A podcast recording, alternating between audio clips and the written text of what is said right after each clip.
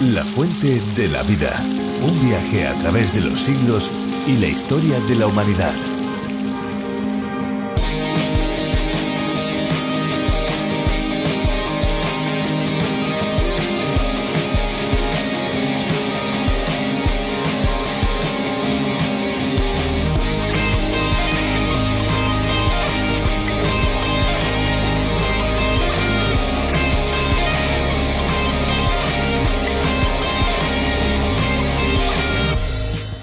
Oído hablar del agua inglesa? Pues se trata de un remedio herbal que se puede tomar sin precauciones o efectos secundarios. Ahora bien, es importante saber cómo tomarla y qué cantidad poder ingerir.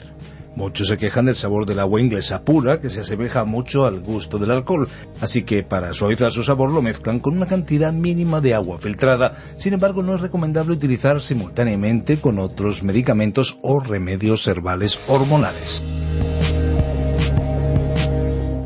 Hola, ¿qué tal amigos? Bienvenidos una vez más a La Fuente de la Vida. Soy Esperanza Suárez y junto a Fernando Díaz les presentamos este tiempo de descubrimiento de un libro que ha cambiado la historia de miles y miles de personas. Así es, Esperanza, un libro singular que es una verdadera biblioteca en un solo volumen.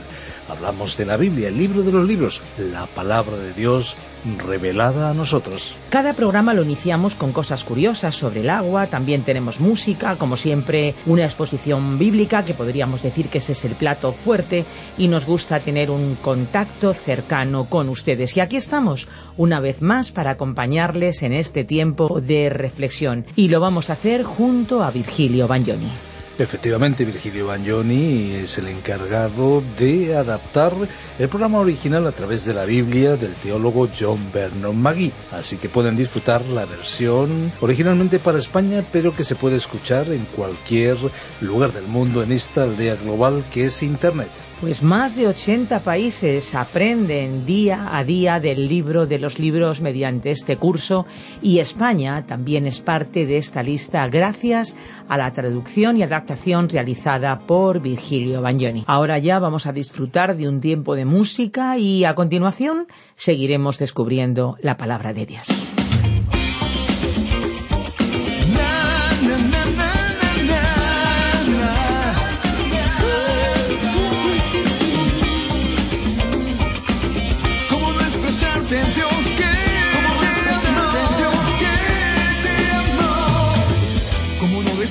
El agua en el desierto. Como no querer ser música a tu oído. Como no anhelar vivir en lo más bello. Oh, en la amistad. Como viejos amigos. Como no valorar todo lo que es sincero. Como no escuchar si me hablas al oído. Como no esperar cuando no existen peros sé que vendrás, porque cuento contigo. Tan lejos y a la vez tan cerca necesito ver el agua entre las manos, no se puede mantener. Aún con el mejor pensamiento no puedo llegar. Será cada palabra suya que me lleve a donde estás. Como no dejar llevarte cuando te aman. Como no añorar a los que un día se han ido ¿Cómo no guardar esas dulces palabras? Oh, en donde yo estoy, estarás conmigo. ¿Cómo has dejado de señal el aire que respiro? Para que querido. Teñida de rojo tu pasión por mí en aquella cruz. ¿Cómo no expresarte, God, that I love you? ¿Cómo has traído la ilusión de aquel lugar? para que me acuerde que solo ti siempre estaré bien.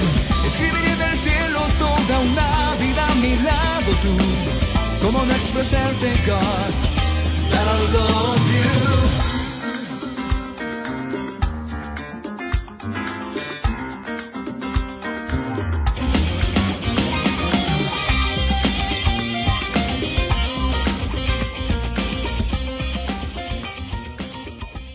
El final del siglo XX se ha caracterizado por el auge de las llamadas tribus urbanas. Ya en el siglo XXI hemos experimentado también su desarrollo. No es que estemos hablando de nuevas etnias, ni tampoco de un concepto que refleja algo que no existía. Se trata del crecimiento y la proliferación de estilos de vestirse y comportarse que conforman verdaderos grupos de consumo e incluso de influencia formados principalmente por jóvenes. Hipsters, emos, otakus, heavies o swaggers son algunos de esos conjuntos de estilos que podemos encontrar. Eh, todos buscan una identidad y se unen a esos movimientos que son todo un estilo de vida. Esperanza, ¿tú los reconoces bien? Más o menos, pero seguro que hay alguno que todavía lo desconozco. Sin embargo, la Biblia eh, también nos habla de tener un estilo de vida. Vamos hoy a descubrir más sobre esto en el capítulo 3 de la primera carta de Juan. Pero eso sí, antes queremos agradecer a todos los que día tras día nos regalan sus mensajes. Sigan haciéndolo, por favor. Y claro, tomen nota de nuestro número de WhatsApp los que aún no lo han hecho. Utilícenlo. Pónganse en contacto con nosotros 601 20 32 65. Esperamos sus comentarios 601 20 32 65. La fuente de la vida. Continuamos hoy, amigo oyente, nuestro recorrido por la primera epístola del apóstol Juan. Quizá usted haya observado que estamos haciendo algo nuevo, diferente en los últimos estudios de la palabra de Dios. Estamos estudiando la primera epístola del apóstol Juan y al explicar el texto que nos ocupa regresamos a los anteriores estudios como si fuéramos agricultores, que primero preparan la tierra con el arado para después, en nuestro siguiente programa, plantar la semilla. Hoy queremos comenzar a plantar la semilla en este tercer capítulo de la primera epístola del apóstol Juan. Hay dos cosas que quisiéramos enfatizar y que son de suma importancia. Leemos en el versículo primero de este capítulo tres lo siguiente. Mirad cuál amor nos ha dado el Padre para que seamos llamados hijos de Dios. Por esto el mundo no nos conoce, porque no lo conoció a Él. En muchos manuscritos, después de decirnos que seamos llamados hijos de Dios, se agrega y lo somos. Sí, podemos afirmar que nosotros somos hijos de Dios, los que por fe hemos aceptado a Jesucristo como nuestro único y suficiente Salvador. El aceptar por la fe el sacrificio de Cristo en la cruz nos convierte en hijos de Dios. Pero este nuevo nacimiento espiritual, el mundo, es decir, el resto de la humanidad, no lo comprende, y le parece presunción, arrogancia y soberbia. Lo importante aquí es que el Hijo de Dios puede decir sin lugar a duda yo soy un Hijo de Dios por medio de la fe en Jesucristo. Ya lo somos en el presente. No es que esperamos serlo en algún futuro más o menos próximo. Emociona saber, amigo oyente, que, como hijos de Dios, pertenecemos a la familia de Dios. Nuestra decisión por seguir a Cristo nos da el derecho de presentarnos ante Él en cualquier momento y circunstancia para adorarle, honrarle con nuestras alabanzas, como también presentarle nuestras necesidades y peticiones. Afirmar que somos hijos de Dios no significa pecar de soberbia o de orgullo espiritual. No llegamos a ser hijos de Dios por nuestros propios méritos, por muchas buenas obras y generosos gestos que podamos tener. Los hijos de Dios Solo podemos afirmar con humildad que la gracia del perdón de nuestros pecados se acepta como un regalo, no merecido, por parte de Dios. Así que solo nos podemos actar del maravilloso Salvador que tenemos, Cristo Jesús. Otro aspecto que necesitamos destacar aquí es que Juan ha presentado de una manera muy clara el pensamiento de que si somos hijos del Dios Altísimo y hemos nacido de nuevo, entonces vamos a exhibir una vida que se conforma e imita a la del Padre. Es decir, un hijo de Dios tendrá deseos de vivir una vida que haga creíble su fe en Jesucristo y andar en luz, porque Cristo es la luz. Volvamos al texto que nos ocupa hoy. Juan dijo, Ahora mismo somos hijos de Dios. En el versículo dos de este capítulo tres. Leamos todo el versículo dos. Amados, Ahora somos hijos de Dios y aún no se ha manifestado lo que hemos de ser. Pero sabemos que cuando Él se manifieste, seremos semejantes a Él porque lo veremos tal como Él es. El mundo, La humanidad, la sociedad que nos rodea, no puede comprender esto, de eso estamos seguros, porque no comprendió a Jesús. Es necesario tener un discernimiento espiritual y ese es el ungimiento del cual hablábamos en un programa anterior.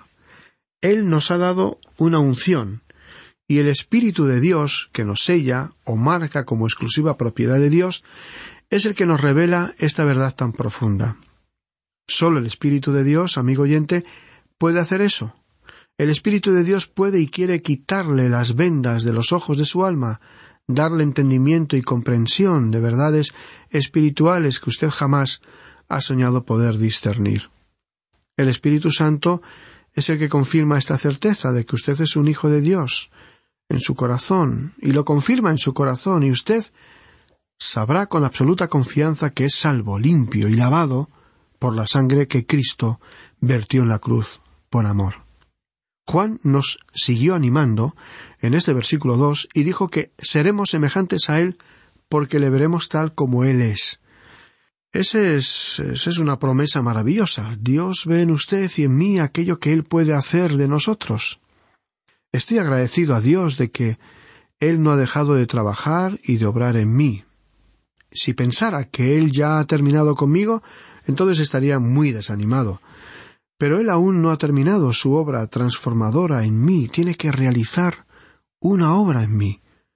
Se cuenta una historia del universalmente conocido artista, un genio de la pintura y la escultura, Miguel Ángel, que en una ocasión trajo a su estudio un gran trozo de mármol.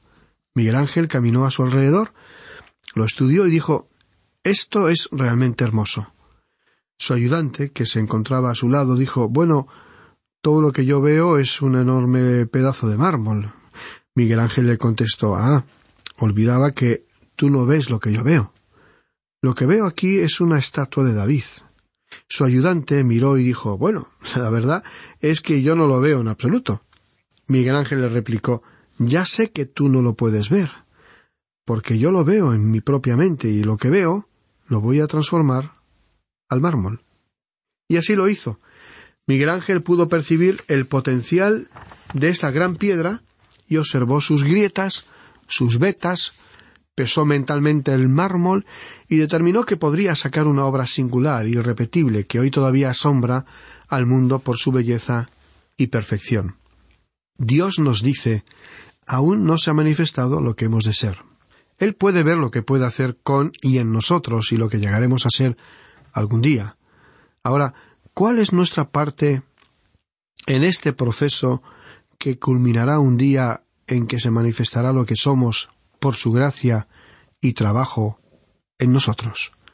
Bueno, en el versículo tres del mismo capítulo tres leemos y todo aquel que tiene esta esperanza en él se purifica a sí mismo, así como él es puro. Nosotros seremos semejantes a él, eso es una promesa. No vamos a ser idénticos a él, sino que nos pareceremos a él. Y eso es un incentivo para vivir una vida de santidad aquí y ahora, Nada debería animarnos más a vivir santamente que el estudio de la profecía, por ejemplo.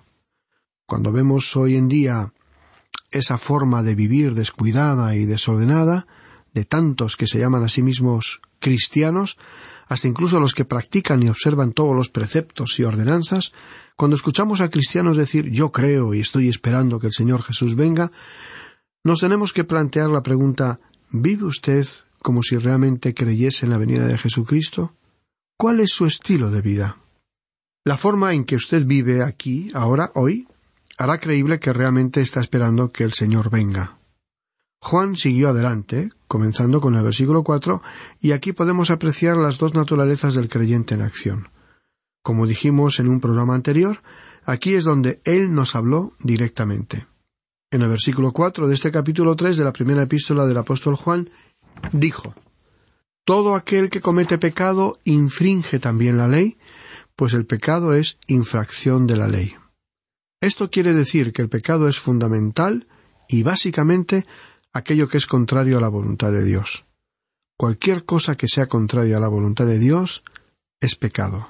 Es decir, un pecador es aquel que está en insubordinación contra la voluntad de Dios. Vamos a desarrollar este pensamiento por unos instantes. En una clase infantil de la escuela dominical de una iglesia se le preguntó a una niña cuál era su definición de pecado. Se le preguntó ¿qué es el pecado? Y la niña contestó Yo creo que es todo aquello que a uno le gusta hacer.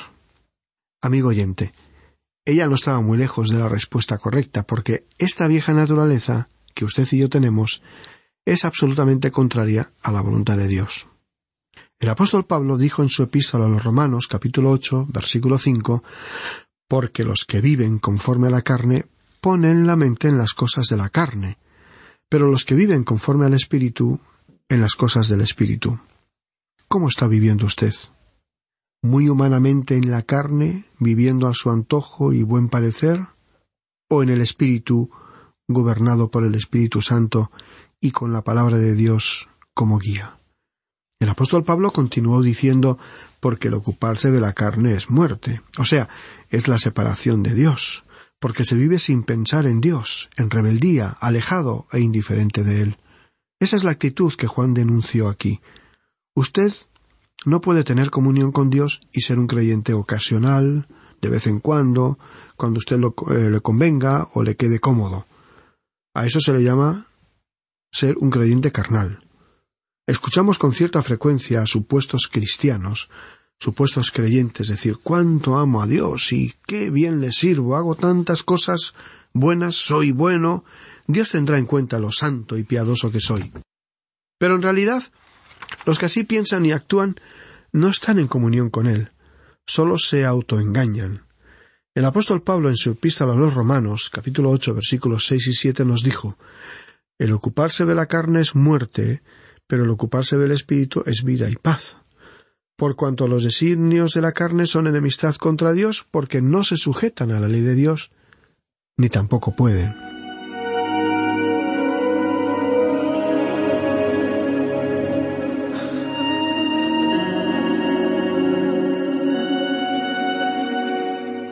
Hablando del estado de rebelión que afectó a toda la raza humana, la Biblia es clara y determinante al respecto.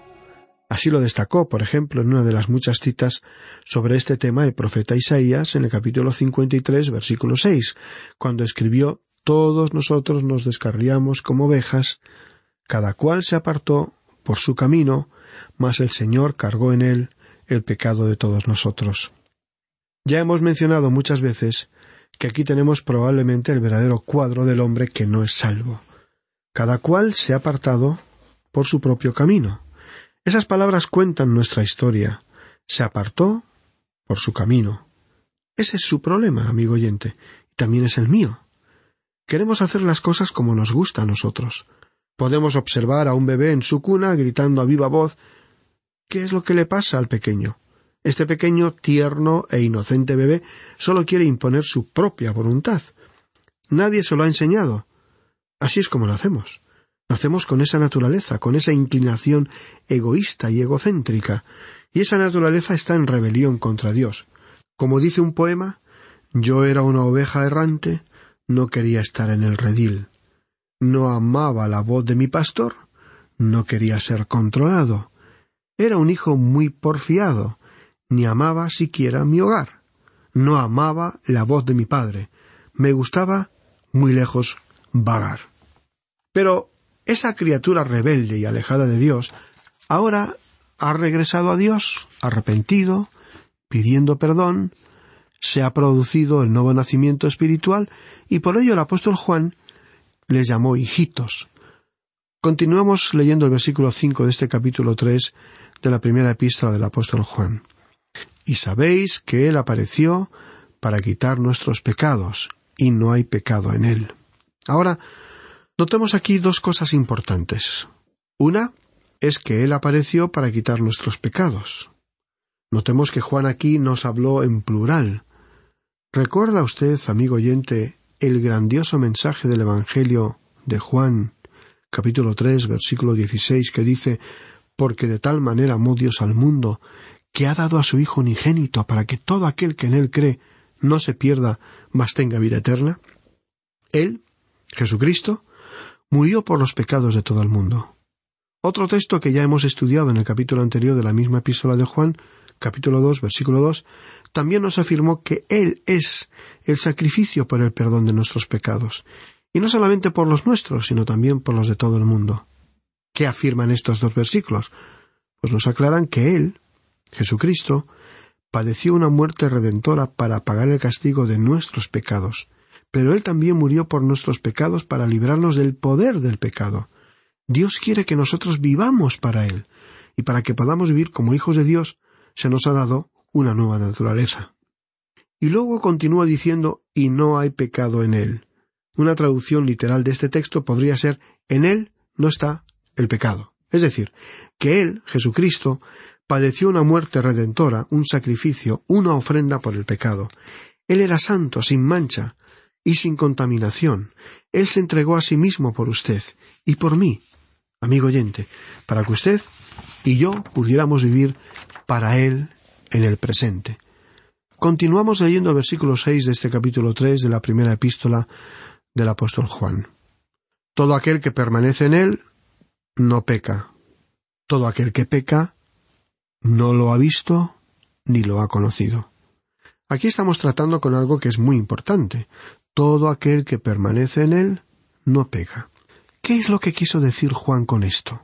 Bueno, el Hijo de Dios, el creyente que permanece en Cristo, no practica el pecado, sino muy al contrario lo rechaza y lo rehuye.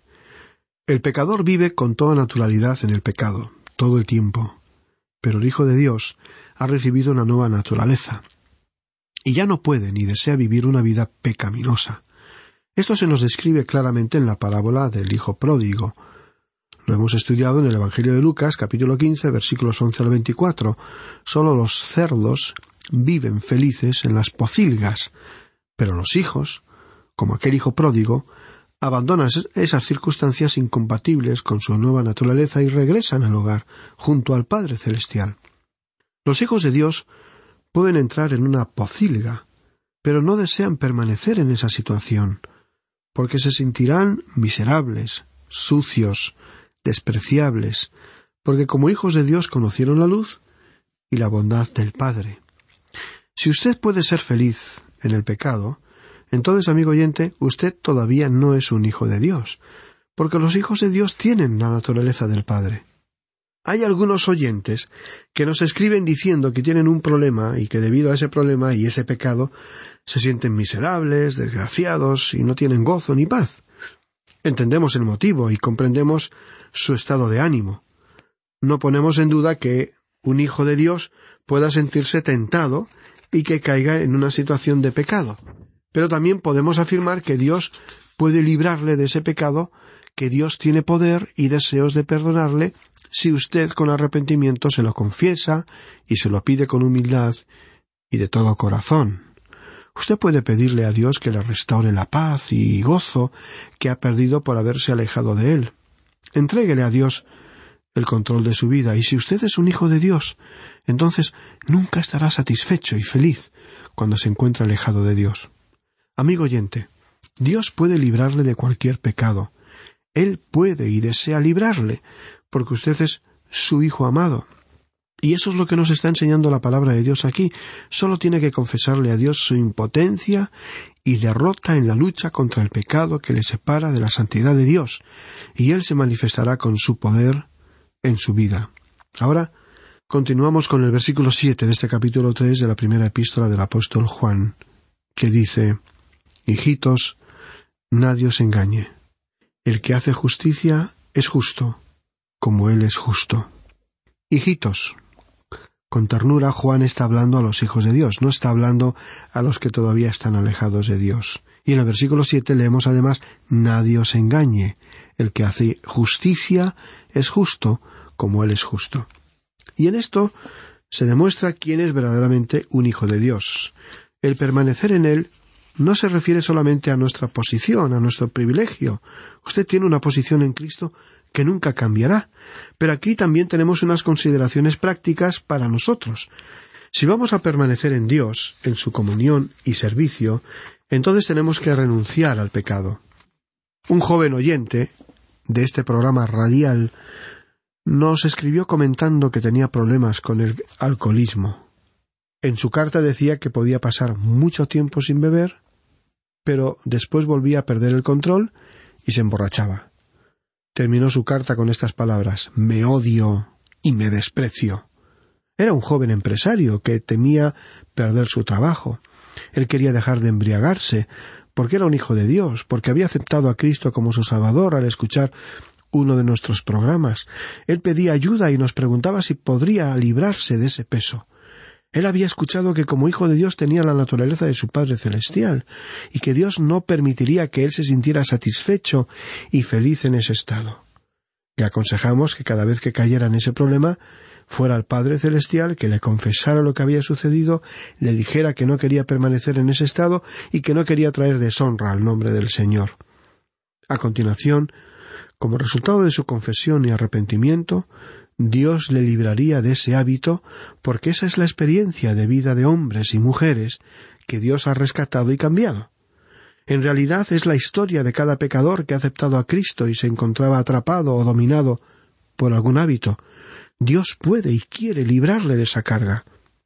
Usted no puede simplemente tomar un breve cursillo y obtener la liberación de su problema. Usted va a tener que clamar a Dios y tener un contacto personal con Él. Ahora en el versículo ocho de este capítulo tres de la primera epístola de Juan, dice El que practica el pecado es del diablo, porque el diablo peca desde el principio. Para esto apareció el Hijo de Dios, para deshacer las obras del diablo. Y Juan fue muy claro en su afirmación. El que practica el pecado es del diablo. Tenemos que reconocer que del diablo procede el pecado. Él es el culpable de que haya pecado en el mundo. Él es el que condujo a nuestros primeros padres al pecado. Él es el culpable de que usted y yo tengamos una naturaleza pecaminosa. Él comenzó como un ángel de luz que se rebeló contra Dios, pero por esta causa vino el Hijo de Dios para deshacer las obras del diablo. Y sólo Jesucristo, amado oyente, puede librarle. Usted tiene que ir a Él, personalmente. Nadie puede hacerlo por usted.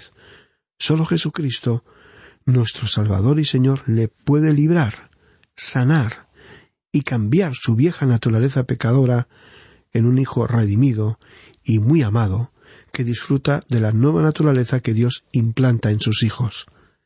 Él es el gran médico, y esperamos que usted acuda a Él con su problema.